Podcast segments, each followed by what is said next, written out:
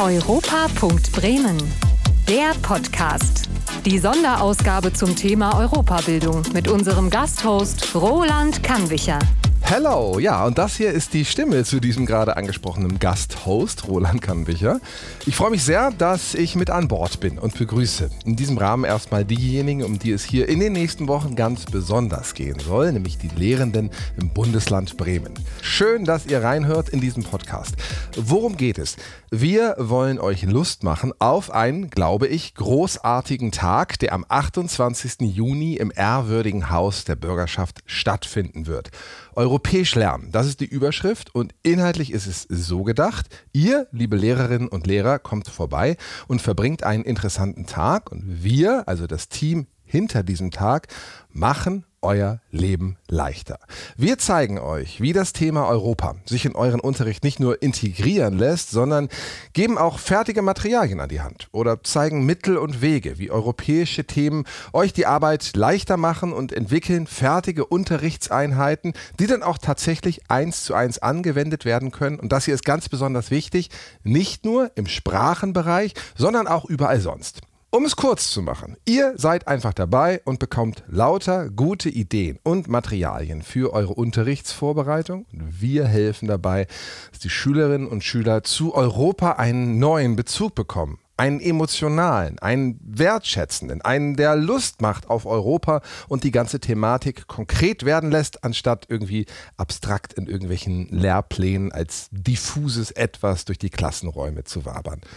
Wir wollen Europa wieder in seiner ganzen Pracht strahlen lassen und erlebbar machen. Und was liegt da näher, als euch heute in dieser Folge das komplette Angebot rund um Erasmus einmal in all seinen vielfältigen Möglichkeiten vorzustellen? Und keine Angst, es dauert jetzt auch nicht wahnsinnig lang, so rund 20 Minuten. Und vor allem wird das natürlich auch kein Ein-Mann-Vortrag, sondern wir haben uns denjenigen eingeladen, der sich in diesem Feld auskennt, wie sonst keiner. Ich freue mich sehr, dass du extra aus Bremerhaven bis nach Bremen hier ins Studio gekommen bist und damit herzlich willkommen in dieser Folge an Heiko Lehn. Moin. Moin, moin. Danke fürs Vorbeikommen. Sag doch mal kurz was zu dir und deiner Rolle im Regenbogen der Möglichkeiten. So blumig möchte ich das mal aussprechen, die Erasmus bietet. Ja, erstmal äh, schönen Dank, dass ich hier sein kann. Ich bin Lehrer an der Europaschule Jörn Gutenberg Schule in Bremerhaven. Ich bin 60 plus und äh, bin seit knapp 20 Jahren für den pädagogischen Austauschdienst als äh, ja, im Bereich der, der allgemeinbildenden Schulen äh, unterwegs, um eben halt Erasmus, früher Comenius, möglichst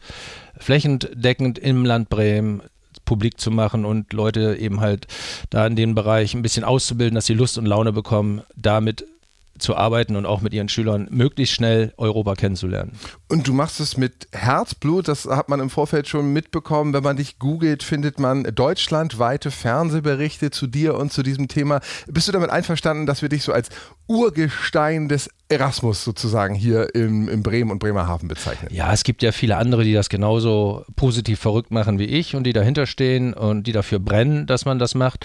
Im Land Bremen sind wir halt ja eine eingeschworene kleine Gemeinde, aber ich denke, äh, das passt schon so, dass ich da ziemlich lange dabei bin, ja. Und damit bist du natürlich prädestiniert für unsere Rubrik. Auf den Punkt gebracht. In 90 Sekunden durch Europa. Wir gucken jetzt sozusagen einmal mit unserer europäischen Lupe auf dich und deine ganz persönliche Beziehung zu Europa. Du darfst gerne kurz antworten. Wir haben es ja gerade gehört. 90 Sekunden und mindestens 20 davon habe ich schon verplappert. Nun also schnell. Äh, Heiko, mit Europa verbinde ich als erstes. Freundschaft und Frieden. Ich würde mich als Europäer bezeichnen, weil ich viele Leute in Europa besuchen durfte. Besonders europäisch gefühlt habe ich mich als als Gast in vielen Ländern, wo ich früher nie war. Mein Lieblingsort in Europa ist? Ah, da gibt es zu viele, aber ich bin gerne in äh, Marseille gewesen. Warum? Marseille, äh, wir waren in Marseille mit einer Klasse, äh, wo sehr viele Leute mit Migrationshintergrund äh, waren und ich bin da mit einer Klasse hingefahren, die sind am ersten Tag alle weinend zu mir gekommen, wir wollen hier nicht bleiben. Und vier Tage später sind sie weinend zu mir gekommen, wir wollen nicht mehr gehen. Also Marseille hat sie so in Bann bekommen, die Eltern und alles. Also das werde ich nie vergessen. Wir drucken uns T-Shirts, vier Tage Marseille können alles ändern. Aber sowas von. Diese europäische Sprache würde ich gerne lernen. Ja, Schwedisch. Ne? Wir fahren, wir haben eine Partnerschule in Schweden und äh, wir kommunizieren halt auf Englisch. Aber Schwedisch würde ich gerne lernen. War schick gut. Äh, dein Lieblingseuropäer oder deine Lieblingseuropäerin, gibt's das? Äh, gibt es nicht. Alle, die für Europa sind, bin ich auch für. Meine Idee, also deine Idee für ein besseres Europa? Ja, noch mehr Schulaustausch organisieren, damit Jugendliche schon früh lernen, was Europa bedeutet. Auf den Punkt gebracht. In 90 Sekunden durch Europa. Am 28. Juni soll es diesen wirklich sehr, sehr spannenden Tag rund um das Thema europäisch Lernen geben. Du bist auch mit dabei. Welches Projekt stellst du genau vor? Ja, ich bin eingeladen worden, um Erasmus Plus vorzustellen. Erasmus Plus ist ja ein EU-Programm zur Förderung von allgemein und beruflicher Bildung. Ich bin für die allgemeine Bildung zuständig. Im Rahmen dieses, dieses Tages äh, soll ich ein laufendes Projekt zum Thema Change of Climate vorstellen. Das heißt also, wie sind wir angefangen von der Projektidee bis zum jetzigen Zeitpunkt, wo wir uns endlich nach fast zwei Jahren Corona-Pause treffen können. Das klingt spannend, das klingt ein bisschen komplex und deswegen möchten wir das jetzt auch gerne nochmal ganz genau beleuchten. Was ist das und wie habe ich als Lehrerin oder Lehrer davon einen Vorteil? EU entschlüsselt. Jetzt mal im Klartext. Ich glaube, der Überbegriff ist E-Twinning für das, was du da machst. Ne? Mhm. Magst, magst du einmal die ganze Bandbreite an Möglichkeiten aufzeigen, wenn das so möglich ist? Was geht alles mit E-Twinning? Ja, E-Twinning ist eigentlich die Basis für alle europäischen Projekte im Rahmen vom pädagogischen Austauschdienst. Ich lehne mich mal zurück, mir auch mal einen Schluck Wasser und höre dir zu. Ja, okay, mache ich auch gleich. Prost. Aber ist Wasser, ne? Mhm. Äh, E-Twinning bietet allen an Schule Beteiligten die Möglichkeit, einen elektronischen Zwilling, daher E-Twinning, in Europa kennenzulernen. E-Twinning ist eine Plattform vom, von, äh, vom PAD bzw. von der Europäischen Union für Deutschland und äh, 26 anderen Ländern. Wir kriegen immer noch Zulauf aus Nordafrika, womit wir auch jetzt Projekte machen können. Also ich suche einen Schulzwilling, keinen menschlichen Zwilling. Nein, ich suche niemanden, der die gleichen Hobbys hat. Nein, ich habe dort eine wenn ich registriert bin als Lehrer, es gibt mittlerweile über eine Million Lehrer aus Europa, die dort auf dieser Plattform registriert sind. Wenn ich dort einen Lehrer mit einem Thema suche, ein Land suche, alles ist möglich, äh, eine Klasse suche, eine Schule suche. Mhm. Zum Beispiel möchte ich ein Projekt hier als Bremerhavener Schule machen zum Thema Hafenstädte. Dann suche ich mir halt anhand der eTwinning-Seite Partnerschulen, die auch am Wasser liegen. Wir haben Karlskrona, Barcelona und auch äh, andere Schulen dann angeschrieben und haben zusammen ein Projekt Eine Partnerbörse für Schulen, sowas wie Tinder. Ich kann rechts oder links swipen und gucken, was Ja, das was ist, äh, ich sage da immer zu Partnership für Erwachsene mhm. ne, im Bereich Schulwesen. Also äh, alles ist dort möglich. Ich finde wirklich ganz gezielt Themen, Inhalte, Kolleginnen und Kollegen, also zu allem, was ich äh, machen möchte. Und das ist kein Fremdsprachenbereich alleine, sondern es gibt viele Themen aus dem Bereich Naturwissenschaft, wo sich viele Lehrer vielleicht noch nicht rantrauen, aber mit einem normalen Schulenglisch kann ich jedes E-Twinning-Projekt sehr gut durchziehen. Und hier komme ich ja ins Spiel als, als Host, das darf ich ja sein in diesem Podcast. Ich äh, darf auch am 28. Juni diese Veranstaltung moderieren und mir ist es ganz, ganz wichtig aufzuzeigen, was die Lehrenden davon haben. Das ist ein wichtiger Punkt. Ne? Erasmus und E-Twinning verbindet man erstmal mit dem Bereich Sprache, aber es ist in Wirklichkeit für alle da. Kannst du mal ganz konkret sagen, was ich als Lehrkraft für einen Vorteil habe? Wie wird mein Unterricht leichter, wenn ich mich mit Erasmus und E-Twinning beschäftige? Ja, erstmal habe ich einen, meine Schüler oder meine Schülergruppe, mit denen ich an einem bestimmten Thema arbeite, mit denen finde ich Gleichgesinnte irgendwo in Europa. Und wir beleuchten dann ein Thema, zum Beispiel Nachhaltigkeit oder eben halt Klimaveränderung. Was bedeutet das bei euch oder bei uns? Und vergleicht es und man hat eine sehr hohe Motivation der Schülerinnen und Schüler. Und wenn auch in Aussicht steht, dass man da vielleicht auch ein persönliches Treffen hat, sind, ist die Motivation noch höher und viele Dinge verselbstständigen sich. Das heißt also zu Anfang auf eTwinning sind sie ja alle in einem geschlossenen Raum und sind dort gelistet. Und äh, ich weiß aus Erfahrung, dass sich die Schüler miteinander dann auf sozialen Medien treffen, um weiter an dem Thema alleine zu arbeiten, ohne den Lehrer. Mhm. Der Lehrer leitet letzten Endes an und gibt Themen vor und die Kreativität der Schülerinnen und Schüler, die ist so enorm, dass das eigentlich mhm. Verselbstständigt wird und man erarbeitet immer Produkte, die man auf dieser gemeinsamen Homepage, Projektseite letzten Endes auch äh, hochlädt, sodass alle daran beteiligt sind. Klingt ja fast zu schön, um wahr zu sein. Ich wollte nämlich gerade mal nach den Schülerinnen und Schülern fragen, was die so für Erfahrungen damit machen. Würdest du sagen, durch die Bank weg ist es so oder ist es wie immer im Schulalltag normal verteilt? Ein paar finden es richtig doof, ein paar finden es richtig gut und dann gibt es noch so den Großteil, der irgendwo sich in der Mitte ansiedelt. Ja, ich glaube, das ähm, hängt vom Thema ab. Ne? Muss natürlich nah an den Schülern sein. Das Thema Klimaveränderung äh, ist ein nahes Thema und äh, auch Nachhaltigkeit ist etwas. Äh, man sollte sich mit den Schülern ein Thema aussuchen, an dem man arbeiten will. Dann hat man sie nämlich alle im Boot. Und auch natürlich hast du immer ein paar Leute, die trauen sich nicht so, auch aus technischen Gründen. Wir haben einen riesen Vorteil im Land Bremen, dass jeder Schüler ein iPad hat. Und äh, sobald er oder sie auch damit richtig gut umgehen kann, das gehört nämlich auch dazu, sind die Beteiligungen bei eTuning wesentlich besser. Das heißt, jedes Kind kann von zu Hause aus seine Ideen umsetzen und dort auch in, in, in diese Projektseite mit hochladen, in die Dateien, wo sie hinwollen, Videos, äh, Musik, alles, was möglich ist, was zum Thema gehört. Jetzt äh, können wir, glaube ich, jede Lehrkraft im Land Bremen verstehen, die sagt, ich habe genug um die Ohren gehabt in den letzten zwei Jahren, Konferenzen, Videounterricht, Planung, immer neue Corona-Regeln einhalten. Woher woher nehme ich denn jetzt die Motivation, ich sage mal in Anführungsstrichen, mich auch noch darum zu kümmern? Denn ich könnte mir denken, das ist ein Gefühl, dass man denkt, oh, jetzt soll ich auch das noch machen. Ja, das Wichtige ist einfach, dass man weiß, man ist nicht alleine. Also der PAD äh, als Teil der, der Kultusministerkonferenz äh, bietet Hilfe an. Jedes Bundesland hat Moderatoren, die helfen in den Schulen. Wir treffen uns dann auch und äh, helfen eigentlich jedem Lehrer, E-Twinning meinetwegen, oder auch die restlichen Erasmus-Projekte mit anzuschieben. Also da ist man nicht alleine. Gleichfalls gibt es ja auch in Bremen und Bremerhaven Bremerhaven schon so viele Schulen, die da erfolgreich mitarbeiten, sodass man da so Multiplikator sein kann. Bei uns in, äh, an der Europaschule, in der Johann Gutmich Schule, haben wir einen Kreis von 10 bis 12 Lehrern, die ständig an Europa arbeiten und auch vier, fünf Lehrer, die ständig ein Projekt haben aus dem Bereich E-Twinning. Also von daher sehen wir auch, dass die Schülerinnen und Schüler von Klasse 5 an hoch bis 10 damit arbeiten. Und es gibt dich und dieses gerade angesprochene Netzwerk wirst du ja metaphorisch mitbringen am 28. Juni. Wir sind guter Dinge, dass wir uns da alle wirklich in Person treffen können und du kannst anleiten, helfen und vermitteln, ne? Auf jeden Fall. Also das ist sicherlich auch ein, eins meiner äh, nicht nur Aufgaben, ich sehe das eigentlich auch so ein bisschen als, ja, als äh, Lebenselixier. Ne? Also jeder Lehrer sucht ja immer früher so eine Nische, wie kann ich überleben, 40 Jahre Schuldienst ungefähr. Äh, Europa ist eine, so eine tolle, fantastische Sache. Also damit kann man zusätzlich zum Unterricht äh, toll arbeiten und Kinder wirklich motivieren. Und ein echter Austausch, jetzt nicht nur beim E-Twinning, sondern ja. wirklich nach Marseille zu fahren, ist natürlich auch eine tolle Erfahrung. Jeder, der das als Schülerin oder Schüler früher erlebt hat, wird daran starke Erinnerungen haben.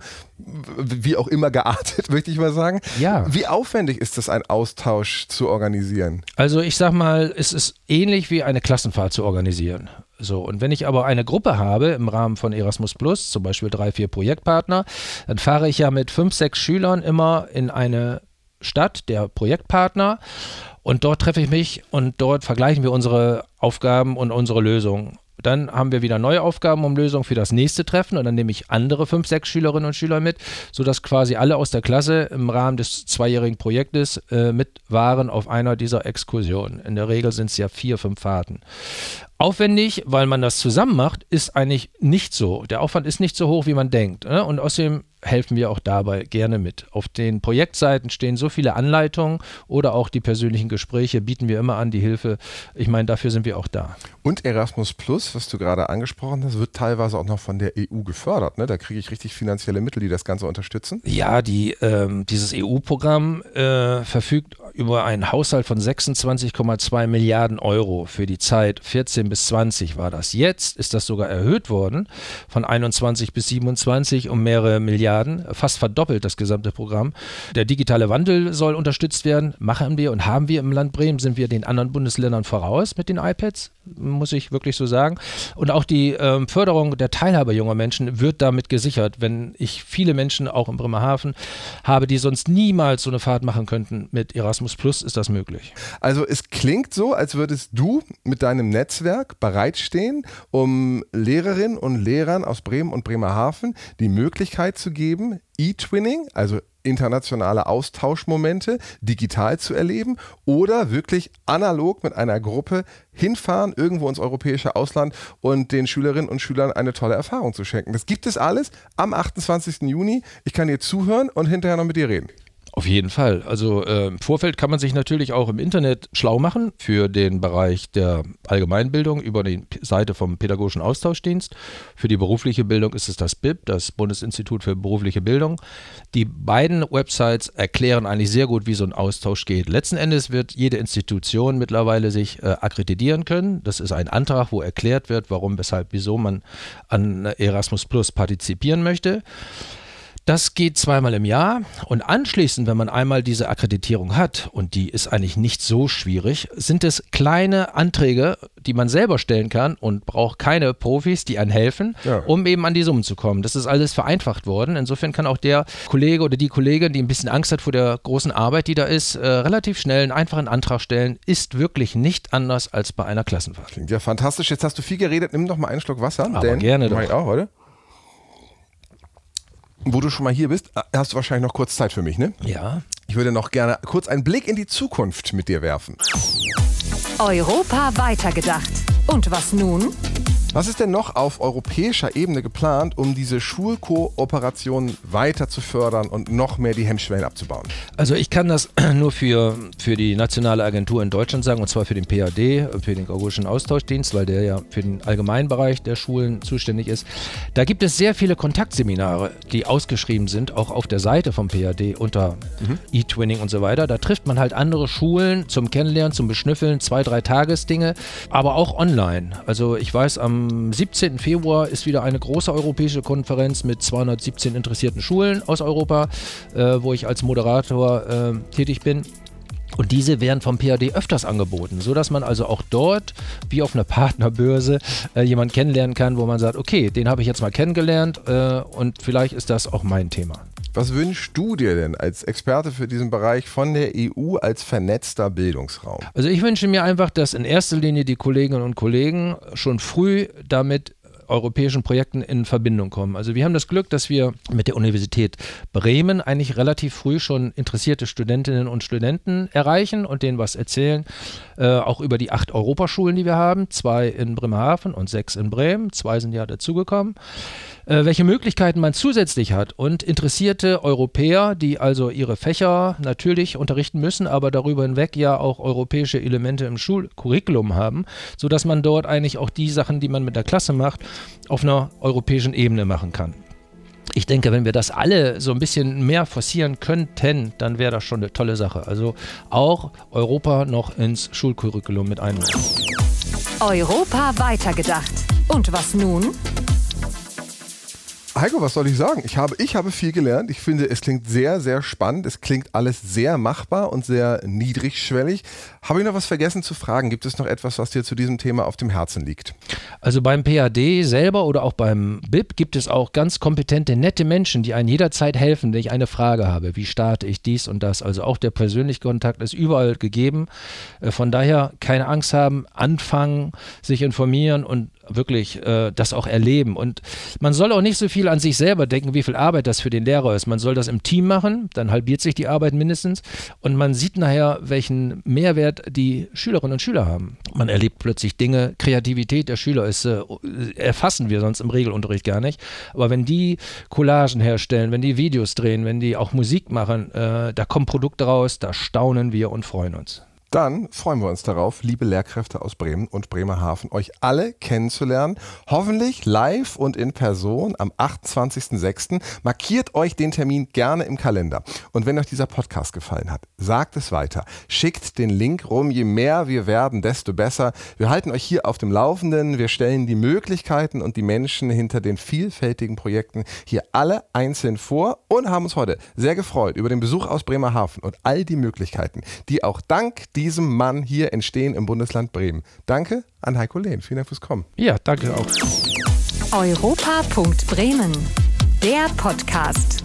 Die Sonderausgabe zum Thema Europabildung mit unserem Gasthost Roland Kannwicher.